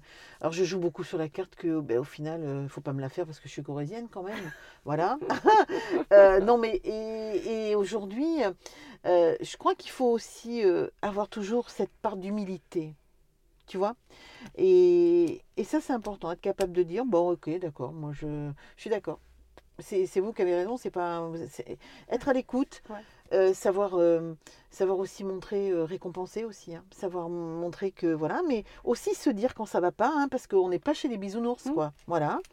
Oui, un niveau d'exigence. on a un niveau d'exigence, on a de la. on- bon, tu le sais, on est certifié qualité. avec la réforme de la formation, on a, on a dû partir sur Calliope. Donc, des fois, j'ai l'impression. voilà, l'énergie, je la mets derrière. Je la mets, je la mets et tout ça. Mais à un moment donné, il faut aussi. Je, je le vois depuis un an, puisque tu sais que nous sommes sur un rapprochement opérationnel euh, avec la CCI de la Dordogne. donc, moi, j'ai pris des fonctions en Dordogne également. Mais c'est bien aussi, parce que du coup, euh, je vais au minimum un jour par semaine en Dordogne. Voilà, mais j'ai pas de problème. Je sais que la machine, elle tourne. Oui. J'ai pas de. Mardi, j'étais en Dordogne. euh, pour- j'ai pas passé. Si, j'ai appelé une fois parce que j'ai besoin. Mais je suis pas du style à téléphoner en permanence. Ça va, ça va. Non, Bah, non. T'as ton équipe qui est rodée. Parce que l'équipe est rodée, parce que j'ai des managers qui sont aux commandes. Moi, j'ai quatre managers. euh, Bon, les, bien sûr, une responsable par pôle, plus euh, le manager du pôle développement, euh, Eric, qui est en charge du développement de- du campus. Euh, donc, je sais que c'est. Je sais à peu près que tout le monde est à sa place. Voilà, voilà. Et, Ouais. et puis, il y a un point, je, je pars toujours du principe que. euh, on a le droit de faire des bêtises, on, on a le droit de se planter, on n'est pas, on n'est pas infaillible. Et Mhm. il faut surtout pas se dire qu'on est infaillible. Pour ça, l'humilité. Aujourd'hui, on a toute la, on a tous les, tous les moyens pour, euh, pour contrôler notre efficacité. Une certification qualité, elle est faite pour ça, Pauline, tu le Sûr. sais. Mmh. Et, et, pour- et- et ça, pour moi, c'est important. Et hum, c'est c'est aussi, je leur dis souvent que, hum, en revanche, je les défendrai toujours. C'est voilà, pour moi, c'est important. Et, et des fois, je leur dis, peut-être que je fais aussi un petit peu trop, je vous préserve trop euh, par certaines choses, mais bon.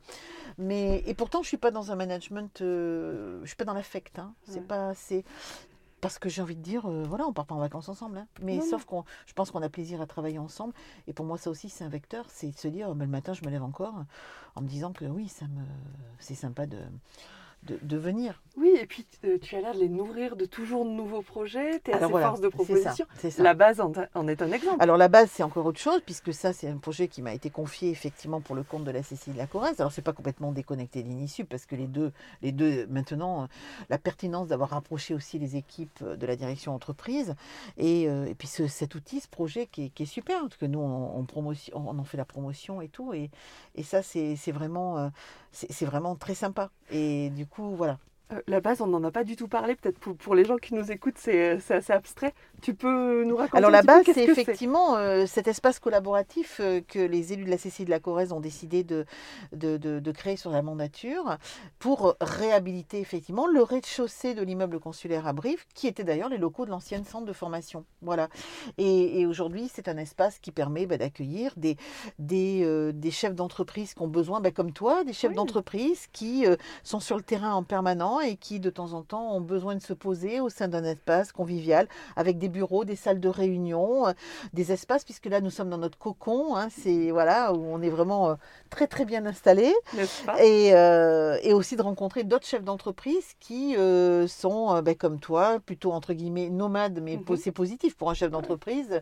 Voilà, et, et c'est ça, c'est un lieu d'échange, de, de rencontres, euh, de, de brassage d'idées. C'est aussi un laboratoire d'idées. Et voilà, donc moi j'invite effectivement tous les Corésiens, parce que c'est pas c'est à Brive, mais c'est pour tous les Corésiens, de venir nous voir à la base euh, l'espace collaboratif de la CCI de la Corrèze. Et euh, voilà, ils seront un, un espace où euh, bah, on peut poser ses valises, on peut travailler pendant une heure, deux heures et Bien puis sûr. repartir. et Donc, repartir. euh, non, ça c'est. euh, euh, parce que je sais que j'ai beaucoup d'entrepreneuses qui nous écoutent, donc ça peut être intéressant pour elles. Absolument.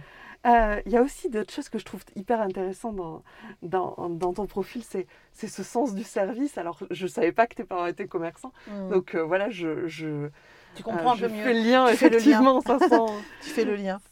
sans, sans problème. Et puis, cet attachement à la ville et à ton département. Est-ce que tu sais que tu aurais posé tes valises si, si ça n'avait pas été la Corrèze? Euh, Qu'est-ce que tu aurais été? Je pense que je pense que j'aurais probablement probablement posé euh, mes valises en Asie. Tiens, Probablement parce que de, de tous les tous les coins du monde où je suis allée, euh, j'ai fait euh, l'Amérique du Nord, j'ai fait l'Amérique centrale, euh, j'ai fait l'Asie- donc l'Asie et tout ça. j'ai vraiment, euh, par exemple, euh, la Malaisie, euh, tout ça, c'est des pays qui sont tout à fait, euh, alors, qui étaient étonnants, tout à fait étonnants. Euh, et je crois que j'aurais aimé, oui. Alors, pas spécialement euh, des pays comme la Thaïlande, Thaïlande où, bon, où je suis allée, mais qui m'ont pas spécialement. euh, C'était sympa, bien sûr, en termes touristiques, Mm. mais, mais vraiment. euh, alors, peut-être aujourd'hui, je déchanterai parce que j'ai, on a eu la chance, euh, quand on est parti en Malaisie dans les années 90, où c'était Bornéo, tout ça, c'était excessivement sauvage. Mais je trouvais qu'il y avait vraiment un vrai potentiel. Mais tout, toute, tout- toute cette Asie, euh, aujourd'hui, avec Taïwan, Singapour et autres. Et voilà, je pense que peut-être.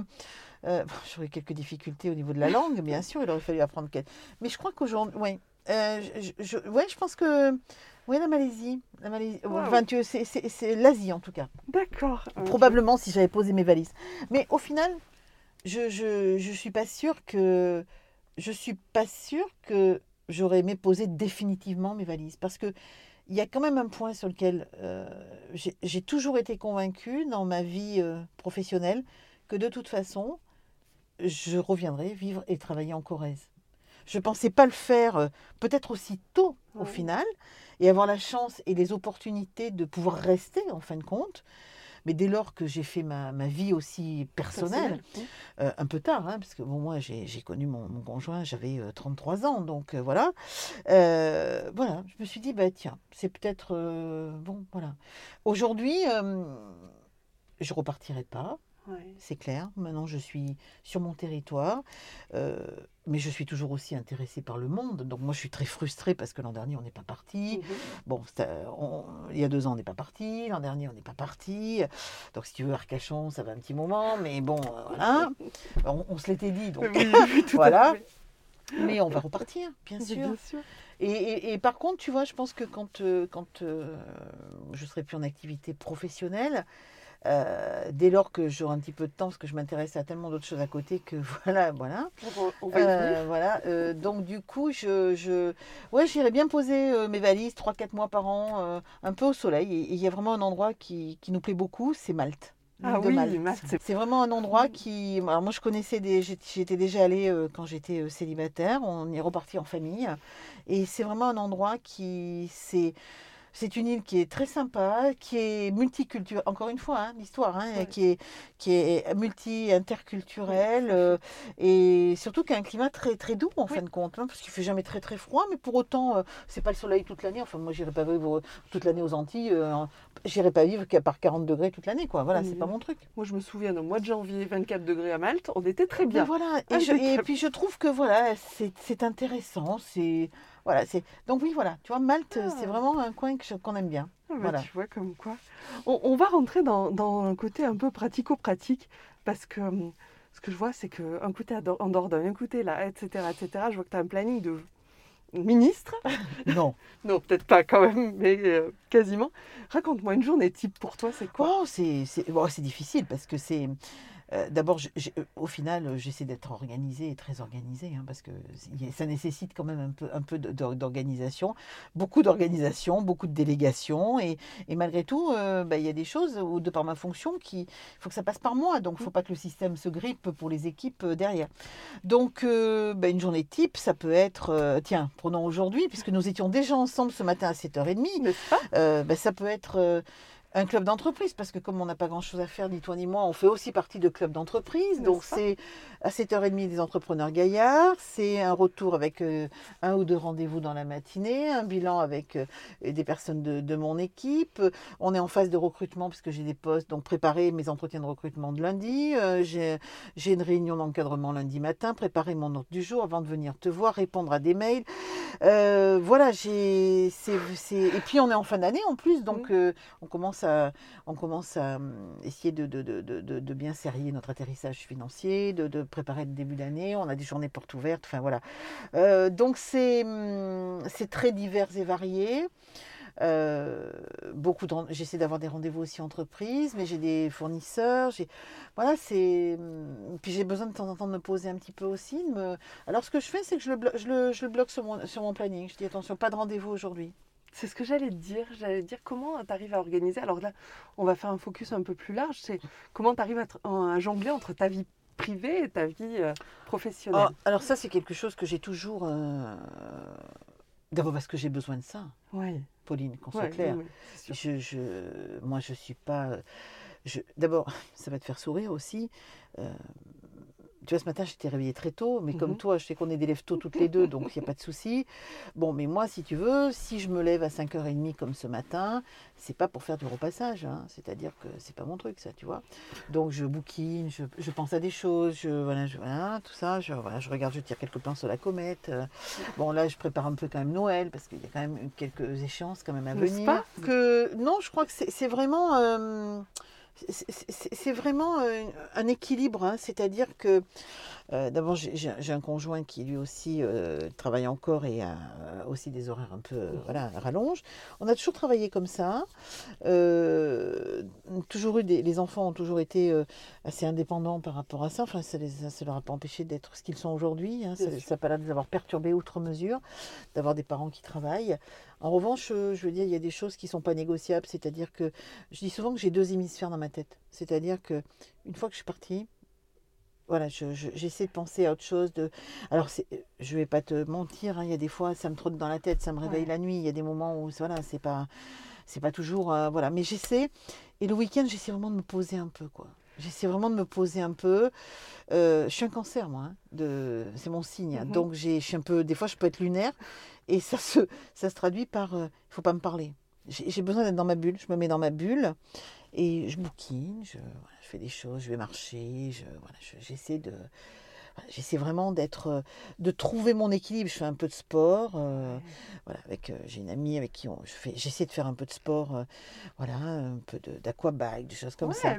Euh, donc je et puis j'ai, j'ai- par exemple on a notre groupe les entrepreneurs 100% gaillards pour moi c'est c'est aussi une manière de, de, de faire autre chose de même si on est dans le monde de l'entreprise c'est pas grave mais c'est d'autres relations on le sait C'est une vraie récréation. c'est une vraie récréation Oui, voilà. c'est une récréation euh, intéressante parce qu'à chaque fois on rencontre des gens enfin toutes les réunions tous les invités qu'on a eus dont tu as fait partie à une époque et tu es avec nous aujourd'hui voilà c'est des rencontres Ouais. c'est des rencontres et et, et ça, c'est hum, c'est ça qui fait du bien aussi de souffler, de voilà, de, de- moi j'ai des, des amis, euh, à midi je suis allée déjeuner avec une amie, Bah, ça fait du bien de temps en Mm. temps de, de, de poser, de voilà. Ouais, c'est ça qui est- Je pense que l'astuce qu'on va, qu'on va retenir, c'est vraiment se, se bloquer des moments et de s'accorder du temps Voilà, pour. euh, y compris au travail. C'est-à-dire que, euh, effectivement, moi je suis quelqu'un qui travaille beaucoup, mais euh, voilà, et, et- et je pense qu'en ça, mes équipes connaissent mon fonctionnement, ils, ils- ils savent, enfin j'espère, j'espère, après tant d'années. Ou alors ils le découvriront. Voilà. Euh, ils savent que je serai, je suis là s'il y a besoin, pas de souci. Euh, ils ont aussi suffisamment de part d'autonomie au niveau des managers, notamment des quatre managers, pour aussi euh, voilà, gérer leur, leur- Mais il y a des moments où on a besoin de travailler ensemble. On a un mode d'organisation, par exemple, dont je te parlais tout à l'heure, une réunion d'encadrement une fois par mois. C'est pas pour rien, quoi. Mhm. C'est pas pour se faire plaisir. C'est pour qu'on voilà, qu'on cale tout ça. Mais après, chacun travaille dans voilà euh, pour, pour, pour son pôle et pour le campus. J'ai beaucoup de loyauté dans cette équipe. Il y a beaucoup de loyauté. Et ça, moi, c'est un, euh, c'est aussi une valeur très importante pour moi, la loyauté. Moi, je considère que j'ai pas que des qualités, hein, j'ai plein de défauts, sûrement, comme beaucoup de gens. J'en ai plein, oui, j'en ai plein d'ailleurs aussi, comme tout le monde. Mais par contre, la loyauté, pour moi, c'est très important. Ça fait partie des. Ça fait partie vraiment des choses qui sont pour moi importantes. Et, euh, et donc, tu vois, c'est ça, c'est de se dire, voilà, si je mets sur mon agenda, je bloque, attention, aujourd'hui, pas de rendez-vous, c'est pas de rendez-vous. Parce qu'ils savent que derrière, je vais me mettre. Parce que, comment te dire que Inisup, ça m'a pris beaucoup, beaucoup de temps et quelques week-ends, que la base, ça m'a pris beaucoup de temps et quelques week-ends. Et que du coup, il fallait aussi par moment euh, être enfermé dans le bureau pour réfléchir. Mais c'est ça, et, et je pense que c'est aussi euh, une belle leçon que tu nous, euh, que tu nous donnes, c'est de se dire, il y a, il y a un moment où il faut défocuser C'est ça. et de se- et- et d'établir sa vision. C'est ça. Voilà, Tout à fait, C'est hyper important. Et c'est vrai que pour euh, bah, les jeunes entrepreneurs qui nous écoutent, parce que je sais qu'il y en a beaucoup, euh, de se dire, euh, j'en sais rien, tous les mois ou tout. Il faut penser à soi. Il faut penser à soi. Et il faut aussi se donner une ligne conductrice, une stratégie Exactement. Qui va euh, nous permettre ensuite de d'échelonner toutes les actions Tout à fait. pour, euh, Tout à pour fait. rayonner. Ouais. Et ça, c'est et ça, c'est un point très important. Et puisque euh, on est des Corésiennes, et qu'on parle à des Corésiennes et à des Corésiens, mais d'abord à des Corésiennes, Oui. quand on est une femme, on a des fois moi je le dis, mais le fait de le dire, ça, ça change beaucoup de choses. Euh, et je le disais quand, quand les enfants étaient plus petits, tu vois. Des fois je rentrais et je disais, bon ça y est, j'attaque ma troisième journée. Ouais. Le dire, ça, ça fait comprendre les choses. Et donc du coup, la machine derrière, elle est complètement différente. Tu vois? Mhm. Aujourd'hui, avec beaucoup d'anecdotes, petite anecdote, euh, moi j'ai un mari qui dira qu'à la maison, euh, bon moi je fais à manger, je suis pas une grande cuisinière, mais enfin Mhm. on crève pas de faim. hein. Et lui il débarrasse.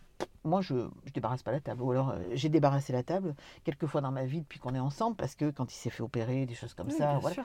Mais euh, voilà, on a vraiment une organisation aussi. Ça aussi, c'est d'avoir l'organisation derrière, comme on l'avait quand les enfants étaient plus petits. Quand euh, voilà, ça aussi c'est important. Moi, moi, j'ai eu la chance aussi quand Clément était plus petit, d'avoir mes parents qui ont été très, très présents pour lui aussi, qui, qui, qui le récupéraient le mardi soir, qui l'avaient les mercredis, jusqu'à ce qu'il rentre à la grande école. Mhm. Et le résultat était chez sa nounou. Bon voilà, Euh, ça aussi c'est important. Moi je dois beaucoup, euh, je dois beaucoup à mon environnement personnel aussi. Sur euh, et des fois je me dis mais aujourd'hui encore l'énergie que j'y mets ou que j'ai envie que j'ai envie d'y mettre parce qu'en fin de compte tu mets pas d'énergie, tu la mets si tu as envie. Ouais. Qu'on soit clair.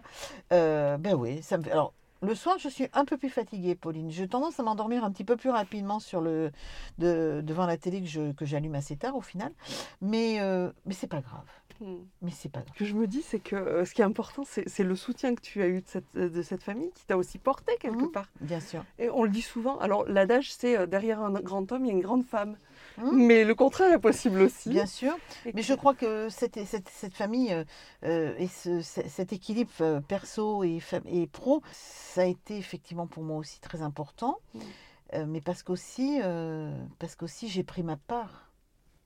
Et tu l'as organisé, Je l'ai organisé Ouais. et puis euh, et puis parce que j'ai aussi été là aussi pour cette famille. hein, bien aussi. sûr. Ouais, ça ouais, c'est important. hein. Tu as eu le soutien. Voilà. Oui, oui, oui, je J'ai le soutien, mais je l'ai Mm. donné aussi. Tu donc, l'as donné voilà. aussi, tout à fait.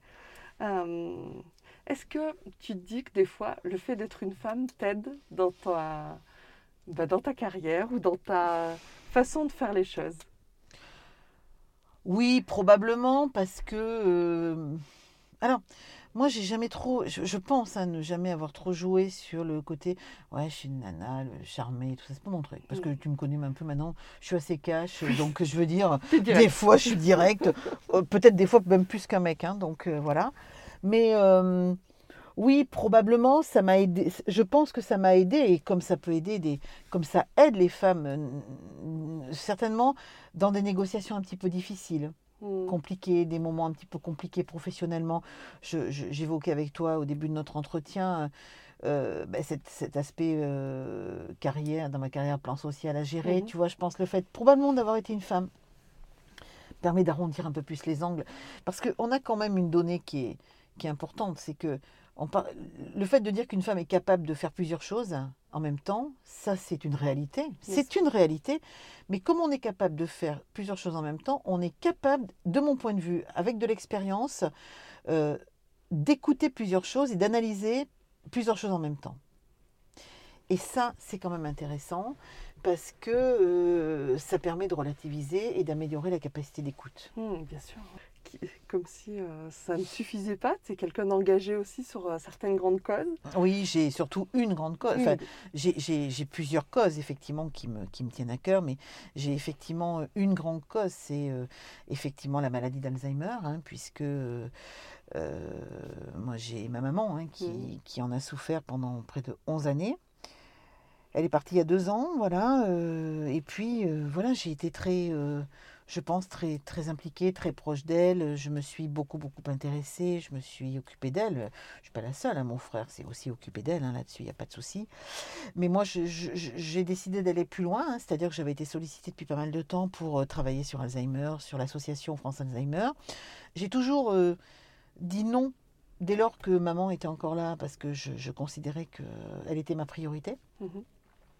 Et euh, bah, du jour où elle est partie, euh, voilà, j'ai accepté de rentrer dans l'association, d'essayer de, de donner aux autres ce que cette association, en tout cas, tout ce que ça m'avait apporté, euh, notamment euh, bah, quand elle était en établissement, puisque malheureusement, au décès de notre père, nous avions été obligés de la mettre en établissement.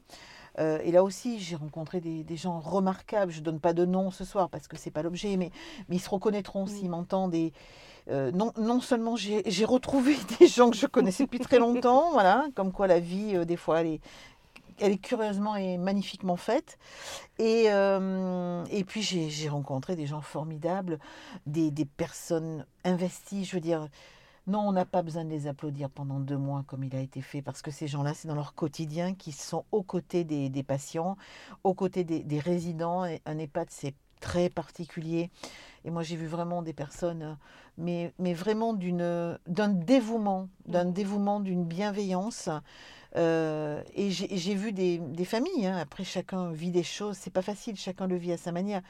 Euh, vraiment, des fois, avoir tellement peu de reconnaissance pour, pour tout ce qu'il faisait.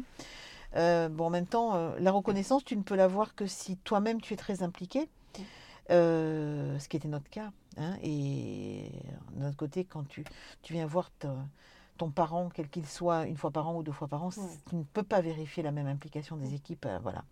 Donc, et puis tu ne peux pas avoir les mêmes relations. Donc oui, aujourd'hui c'est une cause qui me, qui me, qui me tient à cœur. Donc j'essaie d'être le plus impliqué possible. Et donc euh, dans l'organisation qui a été mise en place au niveau de, par notre président au niveau de la Corrèze, euh, voilà, moi je suis, je suis plus le référent volet entreprise au final. Et là en ce moment on travaille sur toute la problématique des salariés aidants. Ah voilà. oui, intéressant. Ah oui, ça c'est très important. Donc moi j'encourage vraiment euh, tous les auditeurs à, à, les remplir. On a un questionnaire qui est en ligne, qui a été envoyé par la IST, par euh, nos collègues du MEDEF, de la CPME. Enfin, on s'est tous mobilisés euh, pour ce questionnaire, à la fois côté entreprise et côté, et côté salarié. Moi j'invite tout le monde vraiment à remplir parce que c'est une grande cause. Aujourd'hui, 14% de l'absentéisme des, des arrêts maladie dans les entreprises en France sont des personnes qui s'arrêtent en maladie parce qu'elles sont aidantes et qu'elles ne le disent pas. Ah oui, effectivement. Donc il y a vraiment, euh, il y a vraiment un, vrai, vrai travail à faire. Et souvent, ce sont des personnes qui sont des aidants, ça ne se voit pas, ça ne se sait pas. Mhm.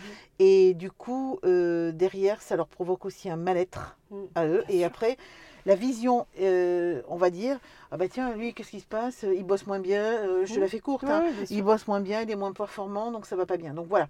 Donc aujourd'hui, il, y, a vraiment un très, très gros travail à faire sur... parce que la, maladie, on ne peut pas la guérir. Oui.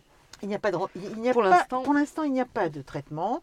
Il y a, en revanche, il y a une très très forte amélioration de tout le travail préalable sur le cognitif, euh, puisque euh, en réalité, euh, il faut savoir que la maladie, malheureusement, Alzheimer et toutes les maladies apparentées, hein, que sont Parkinson et Charcot hein, mhm. aussi, qui sont les trois maladies neurologiques fortes aujourd'hui, ça touche le cerveau dont on ne connaît que 30 à 35% véritablement du fonctionnement aujourd'hui, hein, ça reste l'organe le moins connu au final, il y a de plus en plus de, jeunes malades, c'est-à-dire que des gens de 50 ans, de, de 45 ans, de 40 ans qui ont des prémices de pré-Alzheimer ce n'est pas une majorité, mais on, sait qu'aujourd'hui, malheureusement, Alzheimer pas, ne touche pas que des personnes prises de démence à 80 ans. Hein. ça touche, euh, moi, à titre personnel, ma maman avait 68 ans quand elle a été détectée. D'accord? Voilà. Et donc, euh, donc c'est vrai qu'il euh, y a beaucoup de paliers. Donc c'est vrai que c'est tout ce travail qu'il faut mettre en place, qu'il faut entretenir sur la mémoire, euh, le, café mémoire, le café papotage. On fait des cafés papotage, des cafés mémoire, tout ça. Ça permet de faire. Et puis surtout, il faut faire. Il faut libérer la parole. Alors pas la parole de malheureusement de la personne qui a Alzheimer, qui reste toujours la même personne. Ce n'est pas un malade, il ne faut pas le voir comme un malade, il faut le voir comme une personne qui a évolué dans le temps et qui... Euh, donc ça, c'est un point qui est, qui est, très très important. Et c'est aider à continuer à passer cette mémoire. On n'est pas... Euh, voilà. Et, les salariés, et quand on est aidant, moi j'ai eu la chance, hein, puisque je me suis considérée comme une aidante, Sauf que moi, j'ai eu la chance de pouvoir continuer à travailler, d'avoir beaucoup de souplesse, euh, et puis, et puis d'avoir derrière moi aussi une famille, un mari, des enfants, une équipe derrière qui m'a toujours soutenue. Oui, oui, qui m'a toujours soutenue. Mm. Euh, et ça aussi, c'est important parce que je, euh, moi, j'allais voir maman toutes les semaines. Et combien de fois mon mari m'a dit, mais tu sais, et, même, même à l'EHPAD, il me disait, mais si, vous venez pas un samedi, c'est pas grave. Hein. Mais moi, je n'y allais pas parce que je, parce que pour moi, c'était naturel. Ah oui.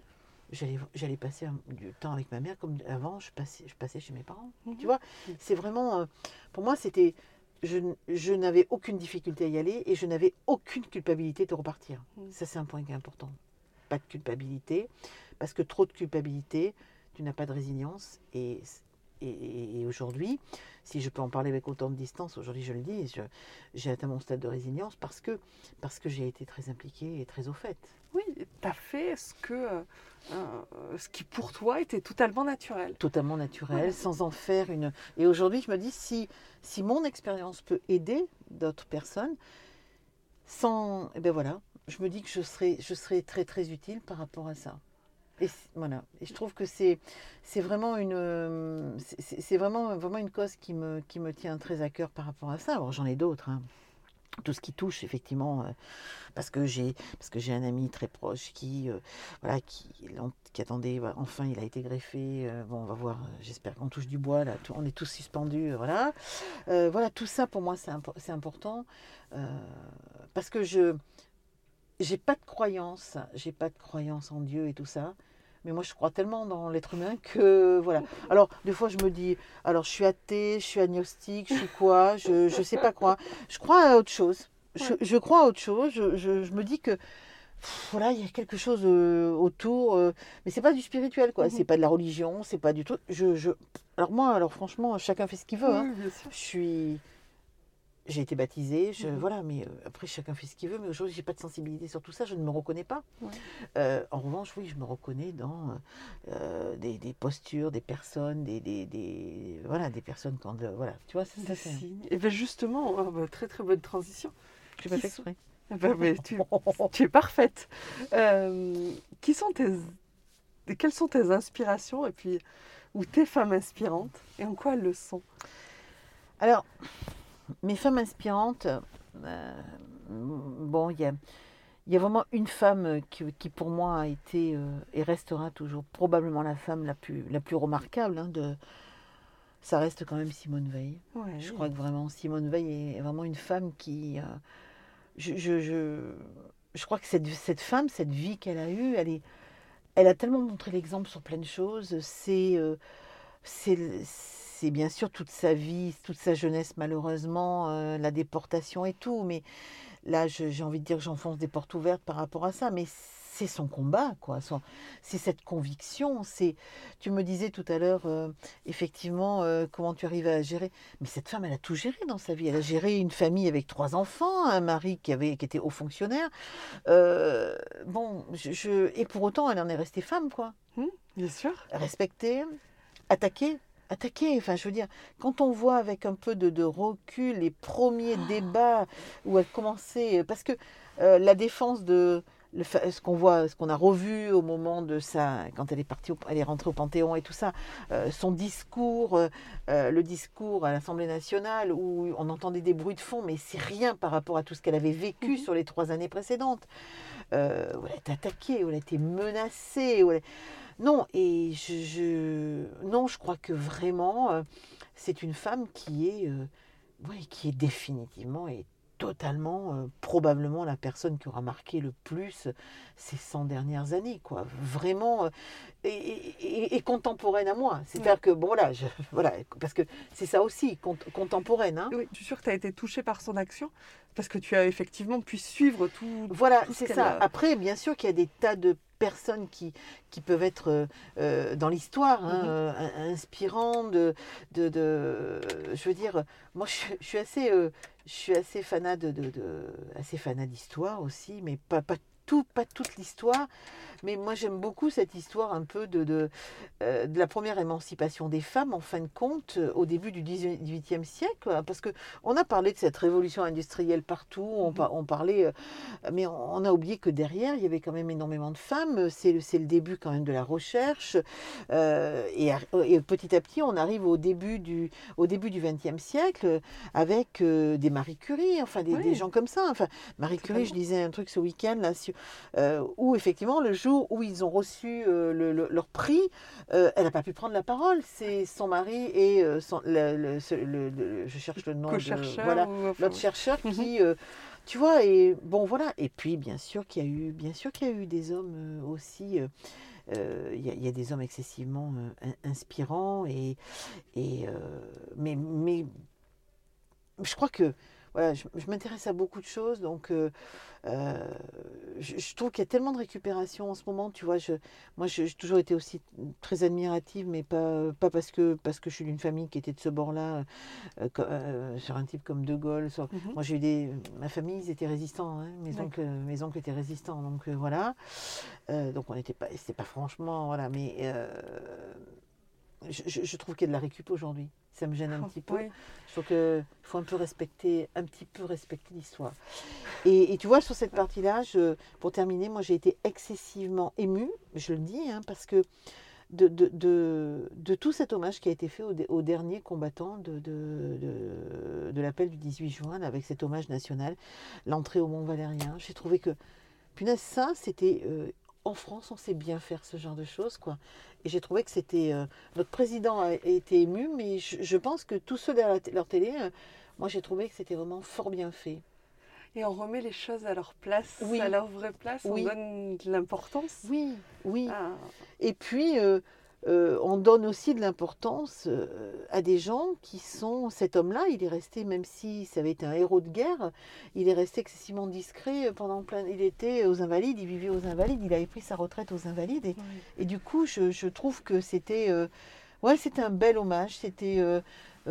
c'était une belle image de la France. Je Mhm. trouvais ça super. Et c'est un moment inspirant pour Ouais. toi. Et puis pour terminer, je pense que ceux qui m'ont le plus inspiré, ce sont mes parents. Ah, effectivement. Tu as une devise?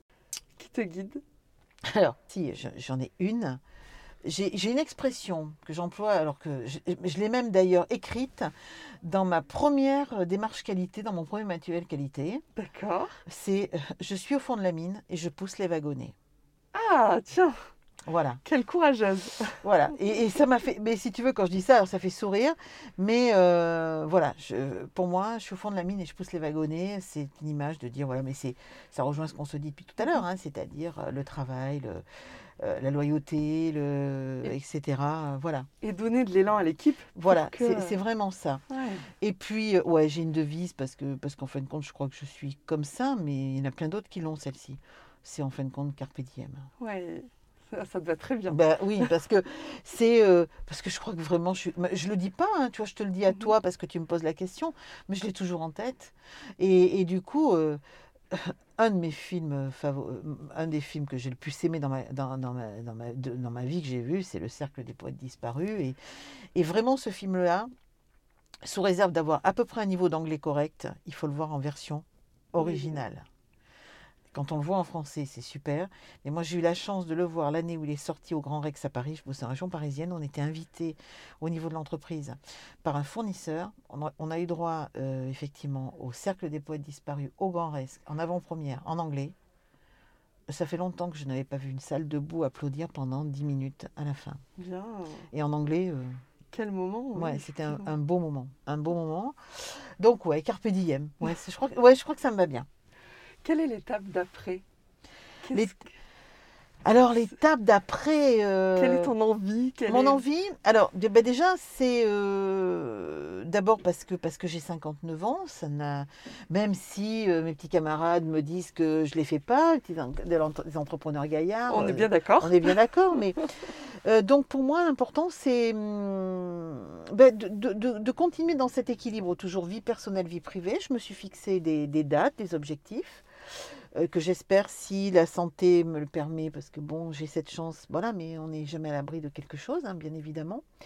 Euh, donc, euh, moi, je me suis fixé, euh, ben, en gros, 5 ans, mais c'est calé euh, professionnellement sur la mandature, hein, parce que voilà, euh, pour euh, ben, assurer aussi mon remplacement, euh, compenser. Et je l'ai, dit, hein, mes équipes sont parfaitement au courant. Je leur ai dit profitez, il faut vraiment qu'on se mette en perspective. Ça fait plus d'un an que j'en parle. La première fois, ça a été. ils ah bon, non, mais je crois qu'à un moment il faut mettre des échéances. Et puis. euh, c'est continuer à m'investir ben, dans mes dans petit à petit faire le tuilage tu vois faire quelques années sur du tuilage euh, accompagner mes enfants euh, accompagner alors le grand euh, bon qui est qui est mon qui est mon beau fils hein, Mhm. mais c'est pareil hein, donc voilà qui, qui lui un petit un petit fils j'ai un petit fils voilà qui, qui a eu- qui va avoir un an et euh, donc être à leur côté aussi, euh, accompagner mon fils euh, qui lui a 23 ans, qui a plein de projets et tout, et être à ses côtés pour l'aider dans ses projets. Et puis peut-être aussi qu'on profite un peu, voilà, de, de, de- on a peut-être d'autres projets de vie, euh, perso et professionnels, mais familiales maintenant. Voilà, continuer à m'investir dans les causes qui me, qui me tiennent à cœur, continuer à m'investir dans les entrepreneurs 100% gaillards, et puis, euh, puis essayer d'être utile, euh, voilà, de, que mon expérience soit utile aux autres. Moi, je ne suis pas quelqu'un qui me dit, Pff, là, ça, ça me fait peur, non, ça me fait pas peur. Ouais. Moi, il n'y a qu'une chose qui me fait peur dans la vie, c'est le dentiste. Ah, D'accord. On a tous nos peurs. hein. Il n'y a que ça qui me que fait ça qui te fait peur. Bon, ben. J'ai horreur d'aller chez le dentiste. Non, voilà, je crois que c'est ça, c'est vraiment essayer de, oui, de, de m'investir et puis surtout de, de garder cette. euh, quelquefois, je dis pas de la naïveté parce que c'est pas possible, je suis pas crédible si je dis ça, je suis pas quelqu'un de naïf. Mais je, des fois, tu, pourrais m'entendre dire que des fois, je suis encore un peu euh, ébahie ou consternée par la nature humaine de voir des trucs. Donc voilà. Mais en revanche, oui, continuer à, à m'intéresser à des choses, euh, à des projets, euh, à... Tu vois, si je me dis dans... Si, si là, on me redonnait une carte blanche, un petit peu comme quand, euh, euh, quand, je recrute, quand on recrute des jeunes qui vont rentrer en formation chez nous, qu'on leur dit, mais alors, vous verriez quoi dans 5 ans, dans 10 ans? Alors, je crois qu'aujourd'hui, ils sont tous euh, un peu sidérés parce qu'ils ne se voient pas. Mhm. Même si on leur dit, vous savez, vous ferez plusieurs vies, plusieurs carrières professionnelles et tout. Et alors que je pense que notre génération, on avait une vision un petit peu plus claire, si tu veux, sur le projet. Donc là, on a vraiment, nous, une mission en termes de formation. Et à Inisup, on essaie vraiment de faire ça. C'est de les accompagner sur leur, leur projet personnel. Euh, mais en même temps, tu n'as pas l'idée, tu n'as pas l'idée. Mais c'est essayer de leur, de leur donner une appétence, de les sensibiliser. Euh, je, je- crois que je. Il y, a deux choses qui. Alors, au- au-delà de l'accompagnement familial, hein, d'un projet qu'on pourrait voir en famille, je pense que je, je me verrais bien euh, continuer à, à donner de mon temps pour euh, accompagner bah, peut-être des, oui, des jeunes chefs d'entreprise, faire du tutorat, les aider, euh, ou des cas, voilà. Et puis je crois que j'aimerais être un passeur de mémoire, c'est-à-dire que je me verrais bien sur mon, euh, dans, dans mes actions un peu plus associatives, caritatives. Euh, je trouve remarquable ce que font certaines personnes qui, qui vont, qui accompagnent euh, des personnes en, en fin de vie pour écrire. mais moi, par rapport à des malades de- d'Alzheimer, oui, je me verrais bien. ou des familles, Oui. aider des familles à écrire une histoire, voilà, à écouter, à traduire pour pas que la mémoire parte complètement. Mais c'est pas facile. Parce que je ne sais pas si je sais écrire. Ça fait longtemps que je. Enfin, je, je- si je sais écrire, mais je ne sais pas si je saurais, je saurais euh, suffisamment gérer mes émotions à l'écrit. Autant, à l'ora- autant, tu vois, en, en parlant, je suis capable de gérer mon émotion. Euh, à l'écrit, je ne suis pas sûre de pouvoir le faire et de tout retraduire. Ouais. Et c'est vrai que j'ai j'ai commencé à écrire des choses euh, depuis le départ de ma maman. Ouais. Euh, et j'essaie de remonter l'histoire à l'envers. Je me dis, est-ce qu'un jour j'arriverai à, à sortir quelques pages, quelques histoires? Je ne sais pas. Mais en tout cas, je, je, je, je l'ai euh, je l'ai en tête et je trouve que c'est vraiment, euh, c'est vraiment des, des, des choses intéressantes. Et puis, ben voilà, puis après, profiter un peu de la vie quand même. hein. Oui, bien Parce sûr. que quand même, hein, un peu profiter de la vie et puis bah, dire que ça vaut le coup malgré tout et tout en restant très très très lucide sur le fait que ben voilà, il y y a plein de gens qui ont besoin d'aide, Mhm. même s'il y a plein de choses qui vont pas mal, il y a encore euh, beaucoup de gens. Il faut simplement qu'on arrive à faire se rencontrer. Tu sais, c'est un peu comme euh, le fi- un film que une série de films que j'aime beaucoup, euh, Retour vers le futur. Oui. Tu sais, quand à un moment donné, ils sont dans un, un truc parallèle. Ben, des fois, on est un petit peu comme ça, donc il faudrait essayer de remettre un peu les choses dans le bon ordre, mais c'est pas toujours facile. Remettre les choses à plat, oui, c'est sûr. C'est un- c'est une super idée, oui. Ton, ton, ton idée de passeur de mémoire, je trouve ça, Ouais. je trouve ça magnifique. Alors voilà, mais vraiment spécifiquement par, par rapport à la maladie Alzheimer. d'Alzheimer hein, au Ouais. départ, parce que c'est c'est vrai qu'après, euh, toutes, les, toutes ces personnes qui sont des, des passeurs, des écrivains de mémoire euh, euh, sur des personnes en fin de vie, c'est c'est- c'est pas facile. hein, c'est Mhm. aussi, euh, bon voilà. Ouais, mais enfin, c'est vrai que tu as ce côté très empathique et forcément, je comprends Oui. que tu sois submergé par. euh, Voilà, après à un moment donné, il faut Oui. savoir, euh, voilà, il faut toujours euh, savoir où commence et où s'arrête la l'émotion, Oui. jusqu'où on peut aller, quoi. hein, voilà, ouais, jusqu'où on peut aller. Euh, il y a une autre question que je, je me plais à, à- à poser à mes, à mes invités, c'est qu'est-ce qui te met en colère dans notre société actuelle? Je ne veux pas te mettre en colère ce non, soir. hein. non, non, mais puis loin de moi de me mettre en colère. euh, Je sais pas si c'est de la colère. C'est c'est plus ce que je disais tout à l'heure. C'est l'agacement. Je trouve qu'il y a des gens. euh, Je sais pas très bien ce que je vais dire, mais vraiment, euh, au club des cons, il y en a encore vraiment beaucoup qui pourraient s'inscrire, quoi. Je sais pas si on peut dire ça, mais non, je trouve, je trouve que je trouve qu'il y a plein de gens qui. Mais cet individualisme, quoi. J'ai l'impression que j'enfonce aussi une porte ouverte, mais, mais je, je, trouve que oui, la, la démesure, mais dans le mauvais sens. C'est-à-dire que euh, souvent, mon expression, c'est de dire, mais soit on ne vit pas dans le même monde, parce que vraiment, les problématiques de certains, à l'échelle d'une problématique globale, je crois que c'est ça qui me mettrait vraiment en rogne et en colère. Et puis, alors plutôt en rogne.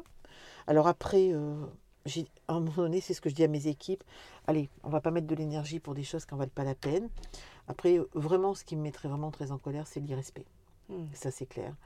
Et, et on voit bien qu'aujourd'hui, quand même, il y a de l'irrespect. Euh, on parle beaucoup de, euh, des mecs, euh, des, des, hein, des jeunes qui cassent les trucs et tout. Ils cassent pas plus que les autres parce que le type qui doit porter son masque parce qu'il doit pro- se protéger et surtout protéger les autres et qui ne le porte pas et qui ne respecte pas et tout ça, ça aussi, c'est. Mm. du- voilà.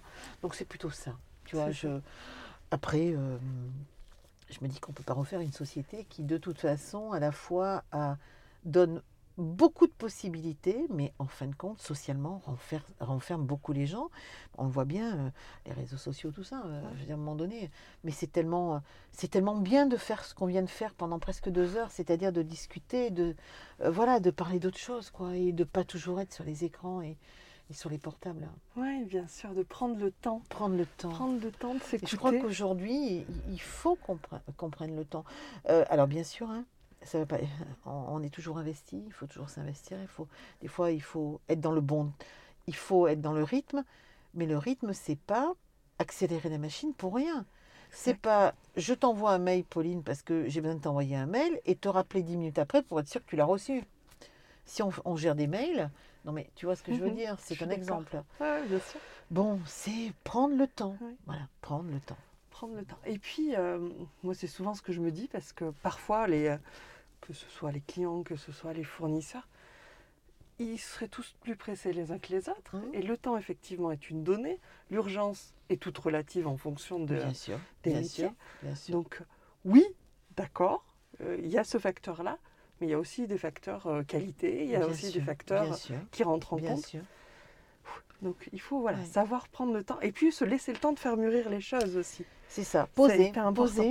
Mm. C'est ce que je te disais tout à l'heure, d'où l'importance. Et moi, je me l'applique parce que sinon, c'est pas possible. Ouais. Et en plus, quand tu as le caractère d'un peu d'a- d'aller toujours de l'avant, tu te dis bon, voilà.